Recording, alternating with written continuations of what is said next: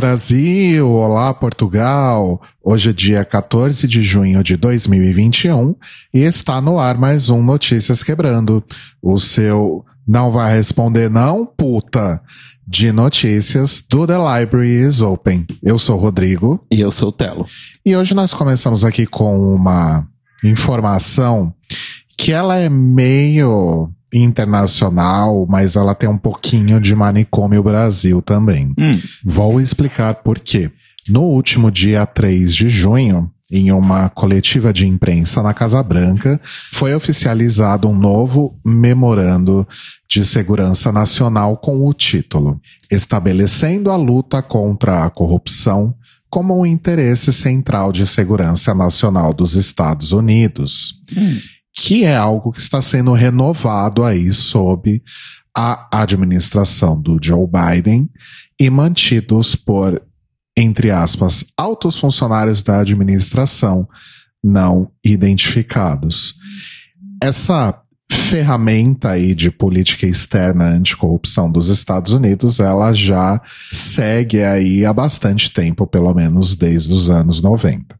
E segundo um funcionário da administração para um jornalista durante essa coletiva, os Estados Unidos vão utilizar as ferramentas à disposição para se certificarem de que identificam a corrupção onde ela está acontecendo e tomam as respostas políticas adequadas, e usarão esse esforço para pensar sobre o que mais pode ser feito para apoiar outros atores que estão no mundo expondo a corrupção e trazendo-a à luz. Hum.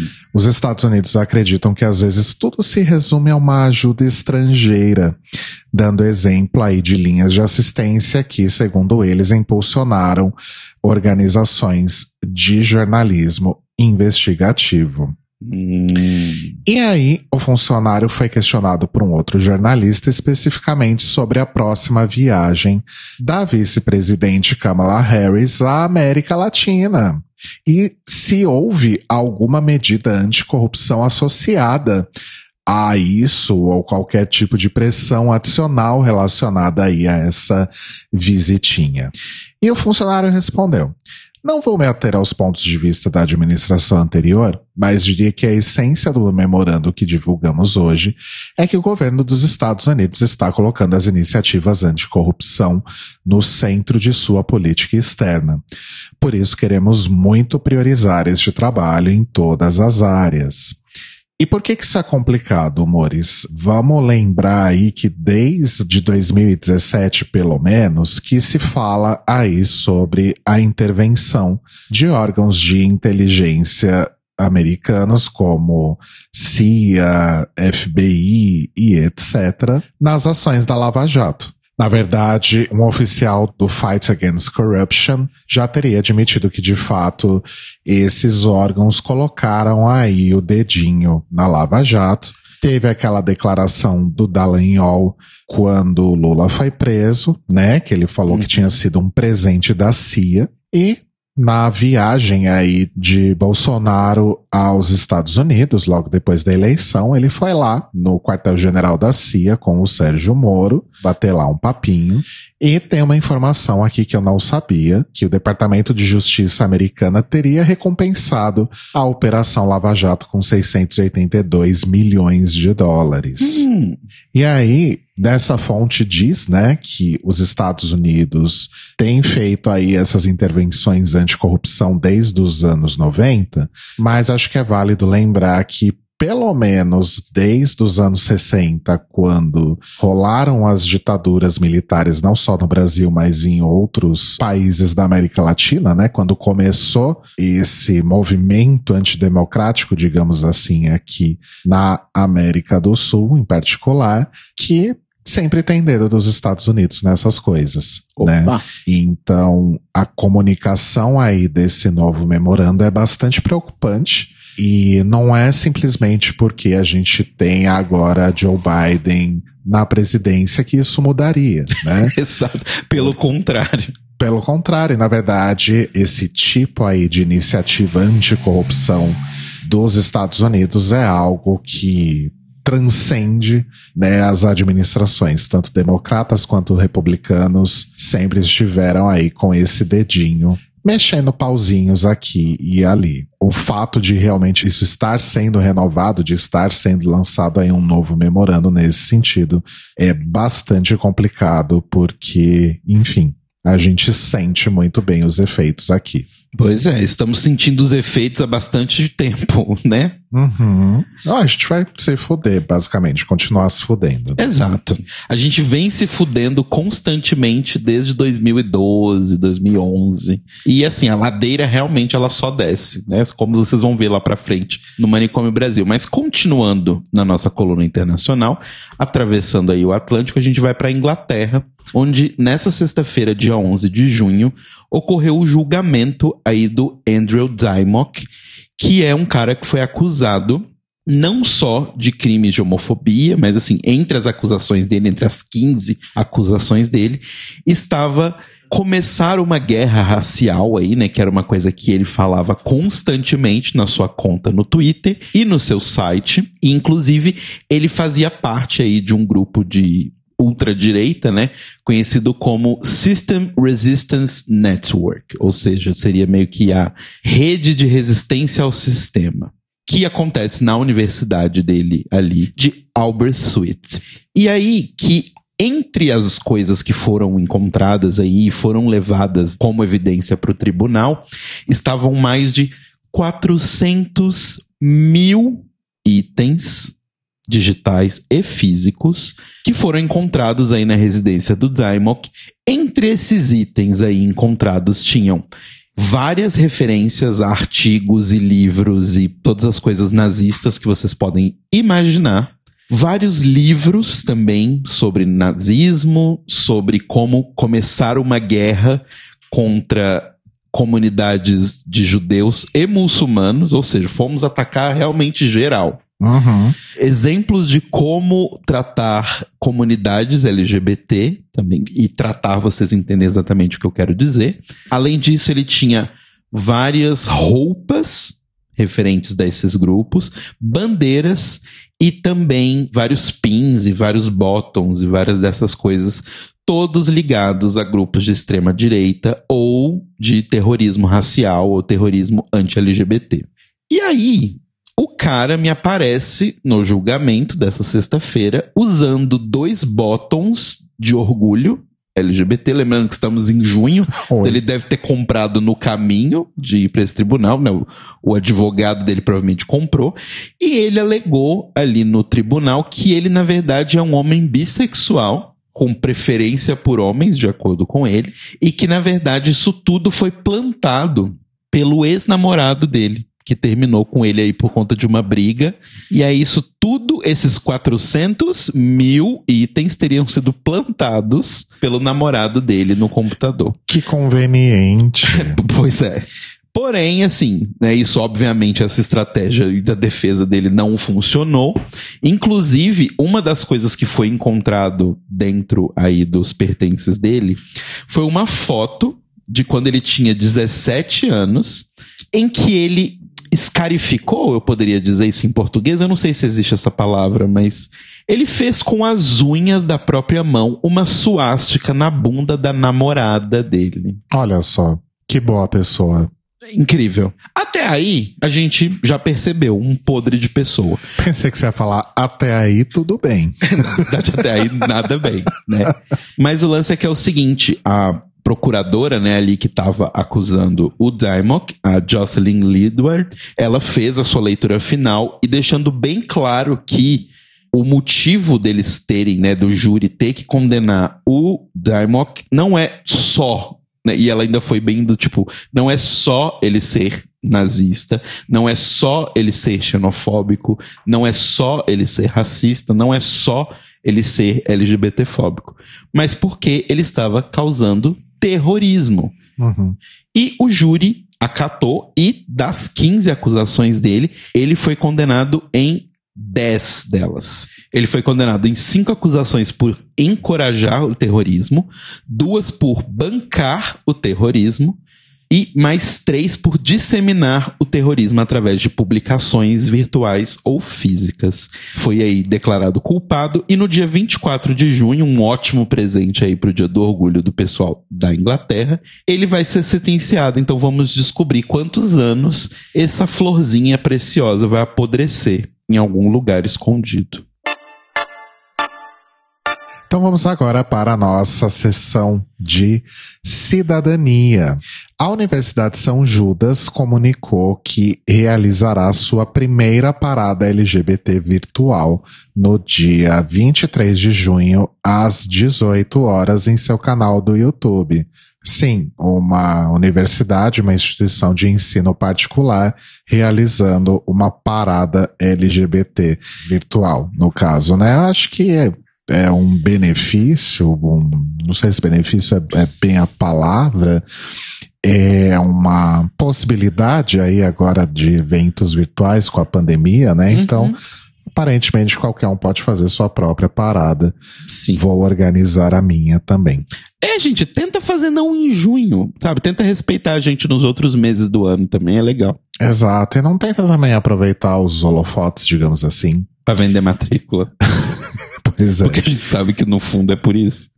Enfim, na programação da parada da Universidade São Judas vai ter atrações musicais e debates e uma ação dos alunos respondendo questões sobre qual ambiente que eles querem para a universidade que estudam. O coletivo Mães pela Diversidade vai estar presente nesse evento. Segundo o professor José Alberto Rosa, que é um dos idealizadores do evento, essa ação faz parte da política de diversidade da São Judas dentro do núcleo Anima Plurais. Anima é o grupo ao qual a São Judas pertence, que agora uhum. todas as faculdades pertencem a grandes grupos. Sim. E a primeira parada da São Judas faz parte do calendário de um evento maior, que é o Colóquio das Diversidades.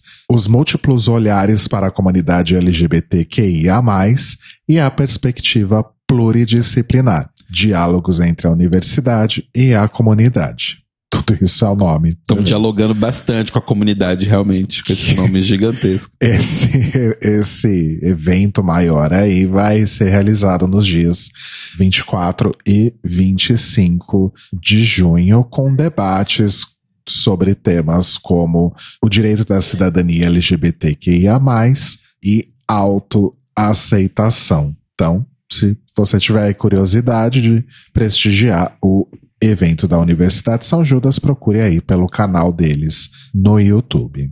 Uma outra notícia aqui, muito boa, inclusive, é que a Justiça de Alagoas condenou no dia 7 um segurança que impediu a travesti Lana Helen de usar o banheiro feminino no shopping Pátio, localizado na cidade universitária em Maceió. Esse caso, não sei se vocês se lembram disso, mas ele aconteceu já faz algum tempo, foi em hum. janeiro de 2020. A Lana queria ir ao banheiro feminino do shopping pátio e foi impedida pelo segurança, né? Ele pediu que ela se retirasse e aí em protesto ela subiu em uma mesa da praça de alimentação e fez um vídeo denunciando o caso, mas ela foi retirada à força do shopping e foi levada para delegacia.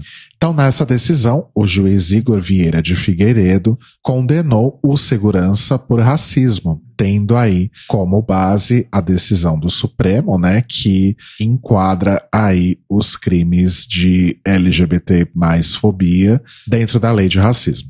A sentença foi de pena de um ano e seis meses, mas ela foi convertida em prestação de serviços comunitários de 6 horas por semana e pagamento de 10 salários mínimos destinados a um grupo ou organização não governamental de Alagoas que atue em favor da comunidade.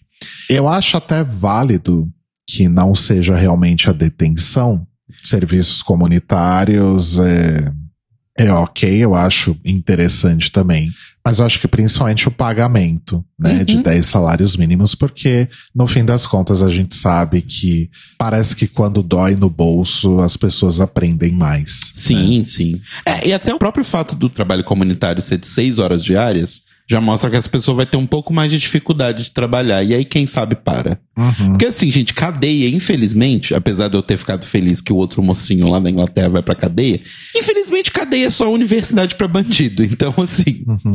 é, não adianta muito ultimamente, sabe? Exatamente. É verdade que nunca adiantou, mas enfim. Uma pesquisa realizada aí pelo Instituto Ipsos em 27 países trouxe alguns dados interessantes. Em resumo, essa pesquisa mostra que a maioria das pessoas tem visões favoráveis ao casamento homoafetivo e leis que punam a discriminação baseada em orientação sexual ou identidade de gênero.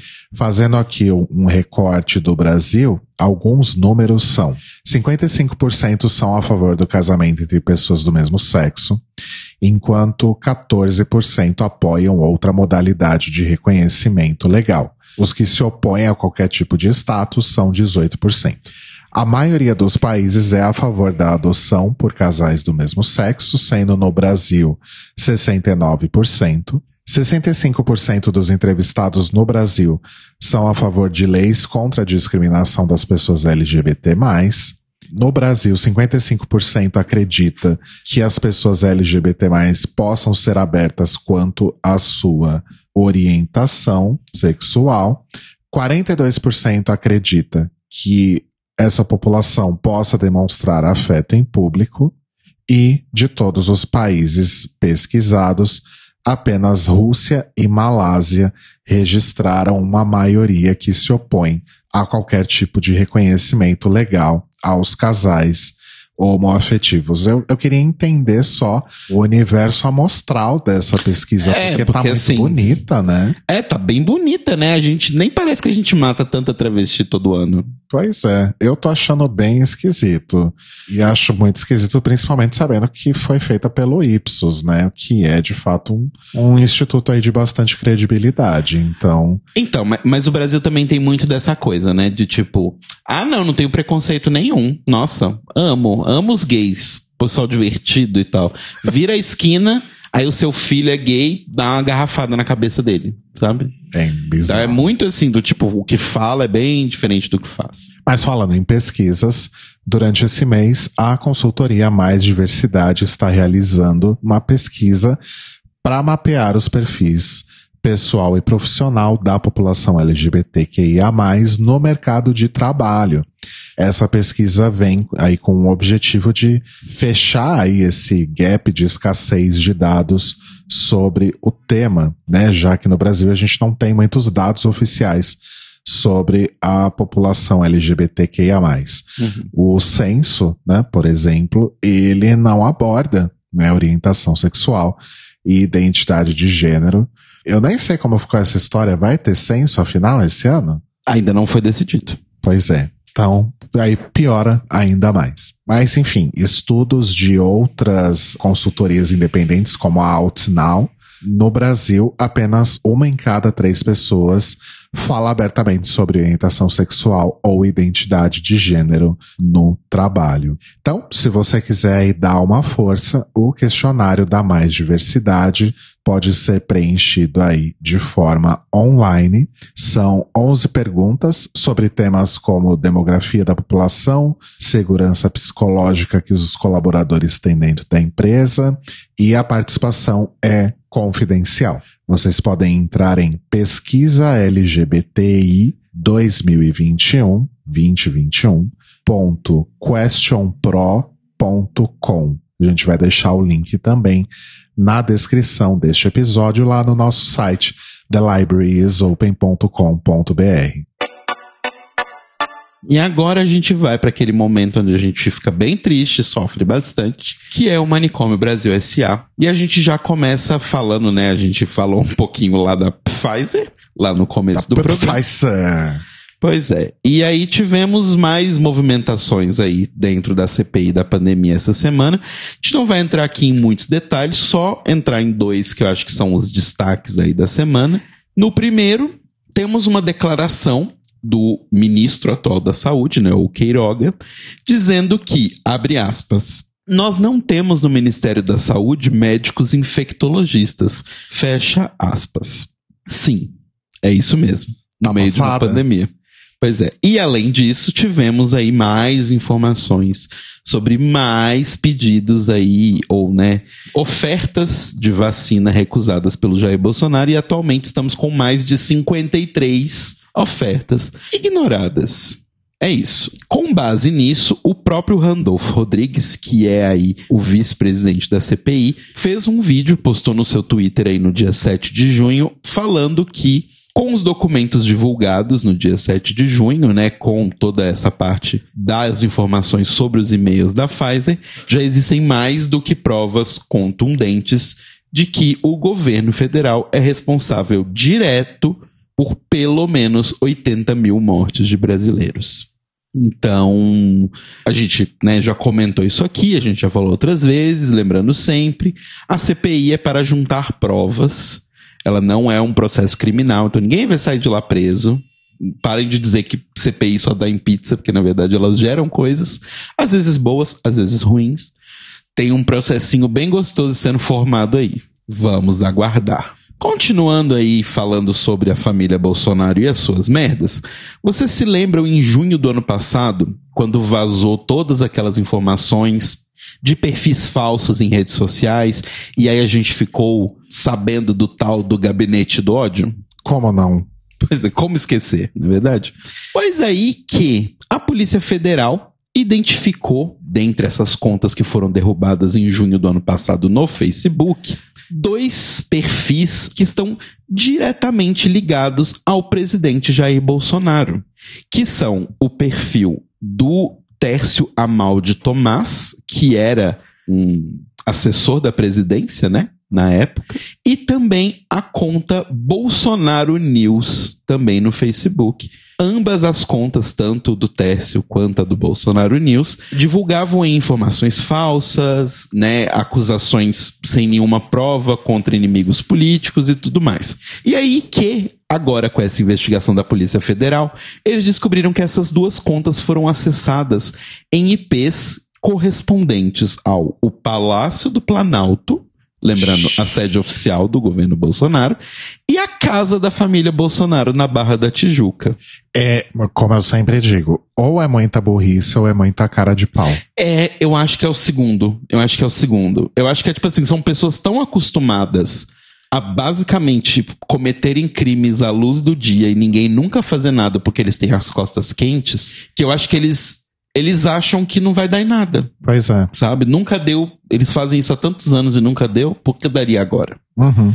Enfim. Aí o trabalho foi feito né, em diversas etapas aí. Pegaram primeiro os perfis que foram derrubados, né? Depois, entre os perfis que foram derrubados, procuraram os que estavam fazendo postagens com informações falsas e depois foram lá procurar os IPs todos. A conclusão disso, amores, é um pouco mais assustadora do que só o perfil Bolsonaro News sendo aí usado tanto no Palácio do Planalto quanto na casa dos Bolsonaro, porque a gente sabe que era Carlitos usando. Mas o lance é que a conclusão foi de que, pelo menos, ou seja, no mínimo, 1.045 acessos a essas contas que foram derrubadas com informações falsas partiram de órgãos públicos incluindo né, não só aí o, o, gabinete da presidência da República, a Câmara dos Deputados, o Senado e o comando da primeira Brigada de Artilharia Antiaérea do Exército.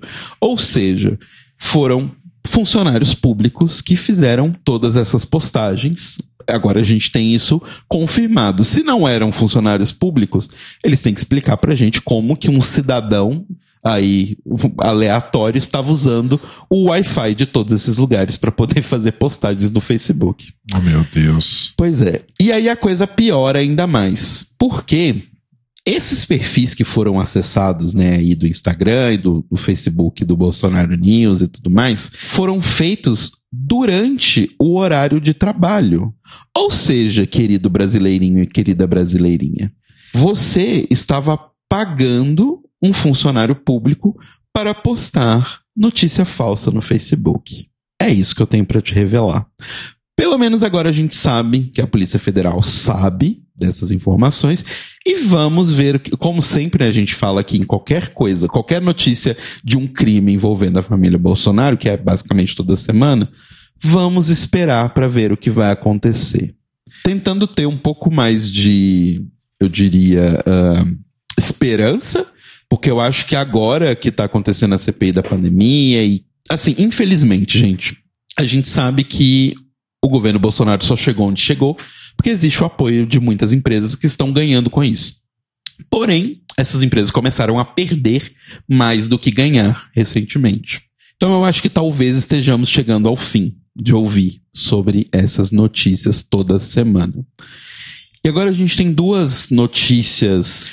O primeiro, a gente lamenta muito que um jovem gay foi vítima de estupro coletivo em Florianópolis no dia 31 de maio. Não tinha sido divulgado ainda pela polícia, mas ele foi vítima não só de um estupro coletivo, mas também barbarizado, basicamente. Escreveram coisas horríveis no corpo dele, palavras homofóbicas, tatuaram ele, né? Marcaram a pele dele com isso. E OAB, né, de Santa Catarina, e juntamente com a polícia, já está acontecendo uma movimentação para ocorrer essas pessoas. Obviamente, a identidade dele não foi revelada. A gente ainda não sabe exatamente todos os detalhes. A gente tem pouquíssimos detalhes sobre o caso, mas a gente só quer, obviamente, né, mandar o nosso amor para essa pessoa. E lembrem-se sempre, gente, protejam uns aos outros, a gente precisa se proteger. E se você, de Santa Catarina, de Florianópolis, tem qualquer informação que possa ajudar a encontrar esses monstros, lembrem-se sempre de informar os órgãos que vocês puderem.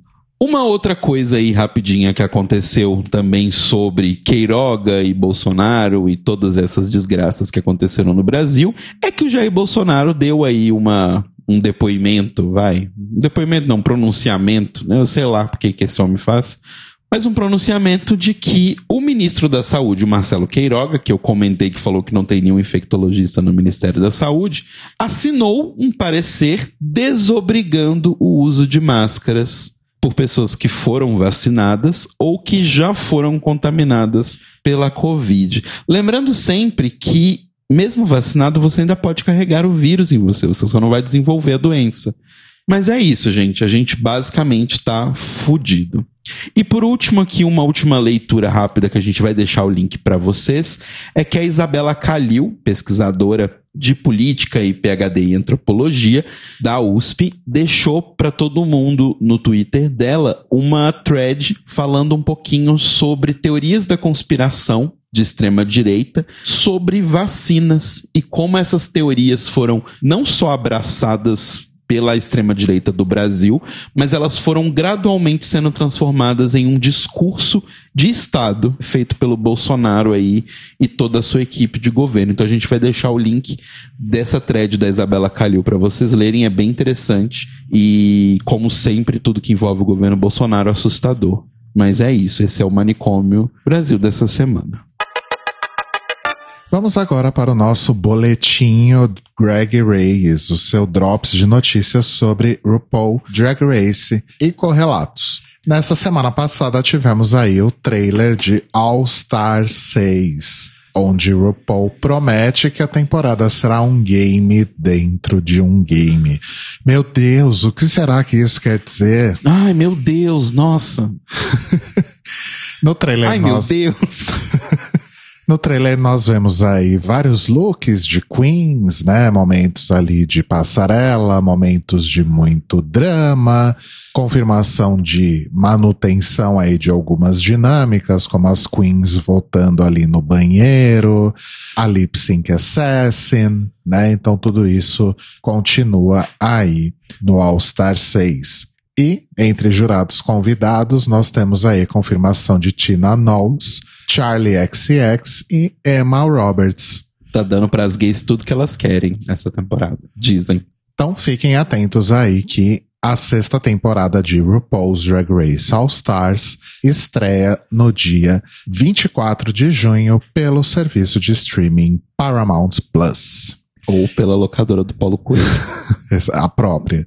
E se você não assistiu a 13 terceira temporada de RuPaul's Drag Race e quiser passar por isso, ela já está disponível na Netflix Brasil. Hum. Oh, uau! Cada um tem a tortura que merece, na verdade. e agora uma notícia bem triste, bem delicada, amores. Nossa querida Widow Von Du foi presa na segunda-feira, dia 31 de maio, por acusações de violência doméstica contra o seu namorado em Kansas, nos Estados Unidos. O namorado da Widow a acusou de ter dado socos no rosto dele, estrangulado ele e arrastado ele pelo chão. Meu Deus. De acordo com o tal namorado, a Widow teria ficado irritada porque o encontrou dormindo em seu apartamento. A fiança foi estipulada em 50 mil dólares por acusações de agressão doméstica de primeiro e segundo grau. A Widow se defendeu, inclusive fez vídeo no, no Instagram sobre isso, dizendo que estava se defendendo. Ela disse o seguinte, abre aspas. Como um homem negro nessa cidade, estou sendo preso por me defender em meu apartamento. E só porque ele apanhou porque não quis sair quando eu pedi cinco vezes, estou sendo preso.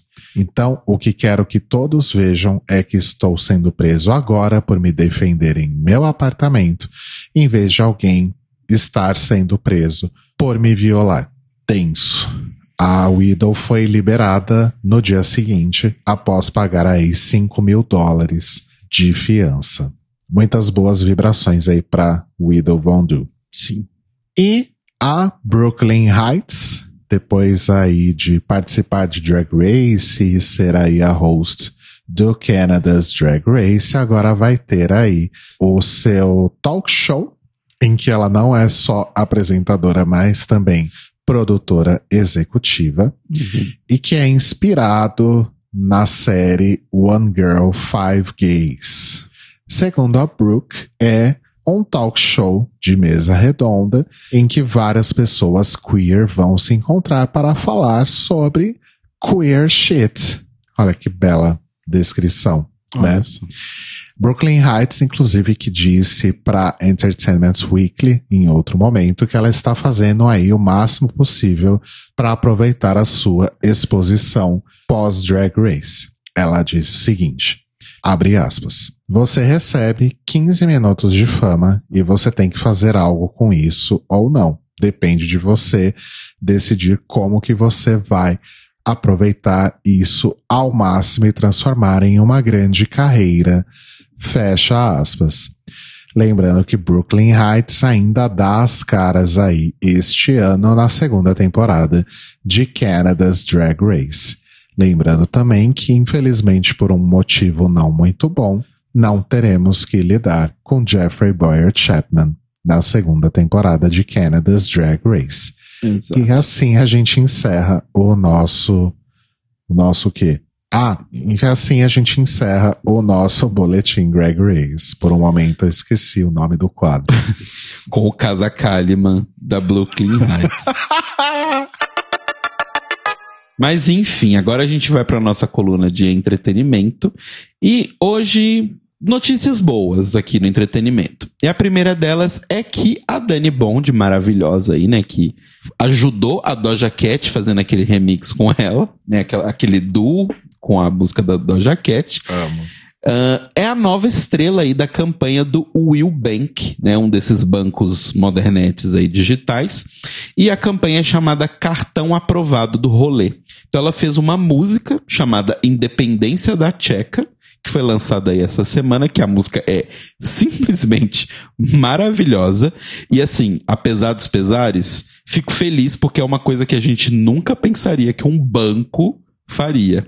A gente sabe o que tem por trás, tudo mais, blá blá blá. Mas ainda assim é interessante o fato de terem dado voz e palco para Dani, que é uma artista incrível, né? Entre as frases aí da música estão, abre aspas, uma coisa tu não pode esquecer, bota o Will pra jogo que ele acende para você, fecha aspas. Meu Deus. E abre aspas, enfia o seu cartão que hoje eu tô disposta. Fecha aspas. Meu Deus, adorei. Sim. Maravilhosa.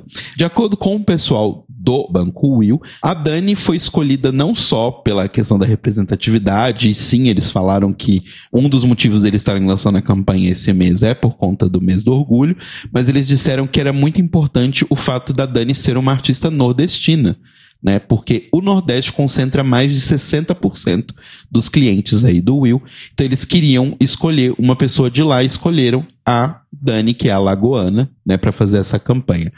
Além disso, a ativação da campanha, né, vamos colocar assim, selecionou pessoas, né, influenciadores que são de comunidades de diversas cidades do Brasil, principalmente concentrados no Ceará. Então a gente teve pessoas de Feira de Santana, Chapadinha, Marechal Deodoro, no Alagoas, Aracaju, Teresina, Olinda e São Luís, entre outras cidades aí. Então, né? Mesmo sendo um banco interessante a forma como fizeram e parabéns para Dani, continua explodindo aí, crescendo demais, porque você é simplesmente maravilhosa. Continuando aqui em notícias ótimas, o Roger do Ultraje a Rigor tinha sido condenado a pagar uma indenização para Adriana Varejão aí no ano passado por conta de, na verdade, no ano passado, no ano retrasado, em 2019, sobre toda aquela confusão lá do Queer Museu, né, que Adriana Varejão era uma das artistas que tinha obras expostas lá no Queer Museu, e o Roger não só criticou ela nas redes sociais, mas como pegou uma foto da Adriana Varejão e basicamente pichou a foto ali com um pênis, colocando um pênis na boca dela e escrevendo puta na camiseta dela. Aconteceu um julgamento na 12ª Vara Civil do Rio de Janeiro que decidiu que o Roger deveria pagar 40 mil a Adriana Varejão. Porém, ambos recorreram a essa, essa decisão aí da justiça, a Adriana por achar pouco e o Roger por achar muito. E aí que a justiça foi lá, reabriu o caso, né, dessa vez na 12ª Câmara Civil do Rio de Janeiro e aumentou o preço da multa do Roger para 100 mil reais para Adriana Varejão. E não só ele vai ter que pagar isso, né, como ele vai ter também que publicar um pedido de desculpas aí público para ela na mesma rede que ele usou para ofendê-la, ou seja, o Twitter. E existe uma multa aí de 200 reais a cada dia que ele não postar essa desculpa no Twitter. Então, vamos aguardar para ver mais uma vez um bolsonarista sendo feito de idiota, porque é o que a gente tem para comemorar nos últimos tempos. O que eu acho tão bizarro é que o Roger é uma pessoa que já não tem relevância e a banda dele há muito tempo. Se não fosse o outro bostão lá, o Danilo Gentili, chamar a banda dele pra ser a banda do programa. Eu nem sei se o Danilo Gentili ainda tem esse talk show, deve ter, né? Faça a Se não fosse por isso, ninguém nem ia lembrar quem é esse cara, sabe? É, então, ia lembrar porque ele, ele e essa galera bolsonarista virou os velhos gritando pra nuvem no Twitter. E infelizmente, é a galera do rock, né? Essa galera do rock dos anos 80 aí, incluindo alguns dos anos 90 também, tipo Digão dos Raimundos. Uhum. Deus do céu, que gente reaça. Rock não era pra ser uma coisa reaça, mas virou, né? É. Enfim, pelo menos o rock de gente branca. Continuando agora em notícias boas, o curta de ficção científica aí brasileiro Inabitável tá conquistando o mundo todo aí em vários festivais. Recentemente ele completou um ano rodando aí em festivais e atualmente, né, a exibição mais recente dele aí foi em Toulouse, lá na França, onde foi extremamente aplaudido o curta que é criado pelos pernambucanos Enoque Carvalho e Matheus Farias. né? Eles conquistaram o prêmio de revelação em curta-metragem de ficção. Infelizmente, o Enoque e o Matheus, obviamente, não estão fazendo aí todo o circuito de festivais junto com o filme, né? Porque o Brasil está no estado que está. Mas eles são bem felizes, assim, de estar acompanhando o filme. E pra quem quer saber um pouco mais, o Inabitável se passa em Recife e conta a história da Marilene, que é interpretada pela Luciana Souza, que estava aí em Bacurau, Opaió, em outros filmes, na busca pela sua filha Roberta, transexual, que desapareceu depois de ter ido numa festa. E a ideia deles de fazer o filme, né, a mensagem que eles queriam passar com o filme, é justamente alertar para esse fato horrível de que o Brasil é, pelo 13 terceiro ano consecutivo, o país do mundo que mais mata LGBTs, mas principalmente transexuais. E eles quiseram fazer isso porque apesar da gente conviver com essa notícia e saber dessa notícia todos os dias, ela é uma notícia que é meio invisível pro resto do mundo, né? Então eles quiseram justamente usar o filme como plataforma para que as pessoas do mundo inteiro soubessem sobre isso, né? Sobre como o Brasil é esse país que destrói a vida de pessoas transexuais. Então, parabéns para os dois. Continuem fazendo muito sucesso aí no circuito de festivais e espero que a gente consiga ver no Mix ou de alguma forma aqui no Brasil em breve o Inabitável. O Notícias Quebrando de hoje tem informações de Brasil Wire, Pink News, Gay Blog, Estadão, Twitter da Cristina Tardáguila, Twitter do Randolph Rodrigues, Queer do IG, Twitter do Metrópolis, Twitter da Isabela Calil, Twitter do Chantei Fica Gay, Poltrona VIP, G1, Entertainment Weekly, Revista Fórum e Ball. Quais são as suas indicações dessa semana? Olha, eu vou indicar, tá saindo aí comemorações dos 10 anos de aniversário do Born This Way, da uhum. Lady Gaga. E vai sair aí junto com a, com a edição especial do disco o Born This Way Reimagined, né? Que vai ter aí artistas reinterpretando aí algumas músicas do Born This Way. Não sei se não tem ou eu não achei em lugar nenhum a lista completa das faixas e dos artistas, tanto que no, até no, no, no site da, da Lady Gaga, a capa do CD que já tá em venda, né? A parte ali que tem as músicas e os artistas do Reimagined colocaram um blur ali. Uhum. Então não dá nem para ver a lista completa. Mas o que já saiu e que já está disponível nos streamings é a versão do Orville Peck para Born This Way, só que é a Born This Way Country Version, né? Isso. Então, nada mais justo que chamar alguém como o Orville Peck para fazer essa versão, ficou incrível. Podia ter chamado ele e a Trixie. Tem a Kylie Minogue fazendo Mary the Night. Eu achei que ficou maravilhoso, ficou um, um Europop 90 bem safado, bem gostoso, hum. sabe? Eu amei. E tem a Big Freedia fazendo Judas. Eu ah, gostei arrasou. bastante também. Então, fiquem de olho aí nas versões reimagined de Born This Way da Lady Gaga, que tá chegando aí aos seus 10 anos. É isso aí, amores. Todo mundo envelhece. Chocado. A vez de vocês vai chegar também. Sim. A minha dica também vai ser musical, porque estão saindo aí os singles do novo disco do John Grant, né? Que é esse artista que eu simplesmente amo. O disco vai se chamar Boy from Michigan. E essa semana, na verdade, acho que semana passada, saiu o último single que vai sair antes do disco, que é o Billy. Que é uma música bem legal, bem gostosa. É mais na vibe do John Grant começo da carreira, sabe? Da carreira solo. Não é tão essas coisas mais eletrônicas que ele tinha feito ali no meio.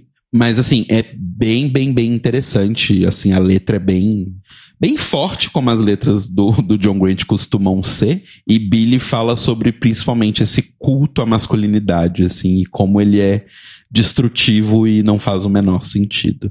Mas o disco sai no dia 25 de junho, então eu já estou, assim, ansiosíssimo para ouvir o disco do John Grant novo, porque eu gostei muito do último, Love is Magic, e só vem John Grant, só vem, porque isso é incrível. E ainda preciso ver um show do John Grant na minha vida. Sei que um dia voltaremos a ver shows. Mas eu ouvi essas as músicas novas também, e estão bem legais. Também estou bem curioso pelo disco. O Notícias Quebrando está disponível toda segunda no nosso site thelibrariesopen.com.br, no nosso YouTube, youtube.com.br thelibrariesopenpodcast. Você pode assinar o feed e ouvir no seu agregador de podcasts preferido ou então no seu serviço de streaming de preferência. E se você quiser contar pra gente como você pronuncia o nome da Pfizer ou Pfizer? Pfizer. Ou Pfizer. Manda um e-mail para contato@thelibrariesopen.com.br ou então vai no nosso site ou no nosso YouTube e deixa um comentário no post deste episódio. Lembrando sempre que você também pode interagir com a gente pelo Twitter e pelo Instagram na arroba Clio Podcast e que se você puder ajudar a gente financeiramente, entra lá em apoia.se barra The Libraries Open e ajude com a quantia que você conseguir. E nós nos ouvimos e nos falamos mais tarde, 21 horas, horário de Brasília, uma hora da manhã do horário de Lisboa, em mais uma edição ao vivo do The Library is Open Então vai lá no nosso YouTube, em youtube.com barra The Libraries Open Podcast ou em twitch.tv barra Tlio Podcast. Nós estamos, né, fazendo a cobertura meio a meio aí, né, de Pose e Legendary. Isso. Mas como foram aí veiculados dois, os dois últimos episódios de Legendary de uma vez, e como o episódio final de Pose foi duplo, então a gente vai mudar um pouquinho o jogo. E hoje falaremos então sobre o episódio duplo e final de Pose, que até o momento desta gravação do Notícias Quebrando eu e Telo ainda não vimos, mas parece que foi lacrimoso, para não dizer me- outro menos, né? E na semana que vem nós vamos falar então sobre os dois episódios finais de Legendary. Então fica aí com a gente e esteja lá interagindo com a gente no chat e falando o que você achou aí do final de Pose. Então, beijos, amores e boa semana. Beijos.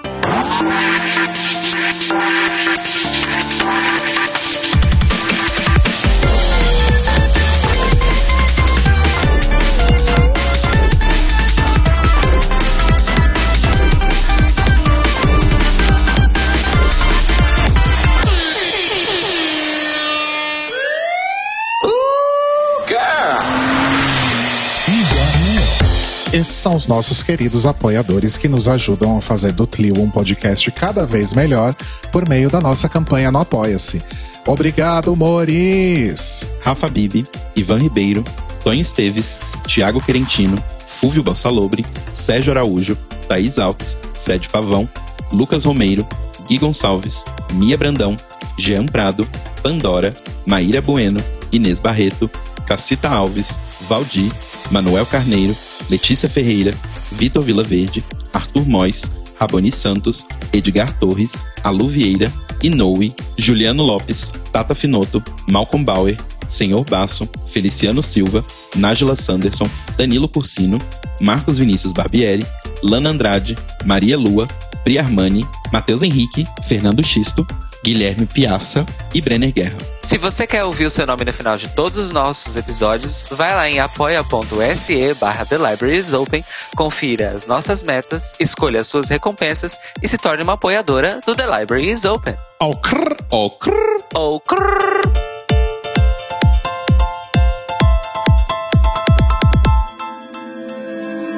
Este podcast faz parte do movimento LGBT Podcasters. Saiba mais em www.lgbtpodcasters.com.br ou usando as hashtags e arrobas LGBT Podcasters no Twitter e no Instagram.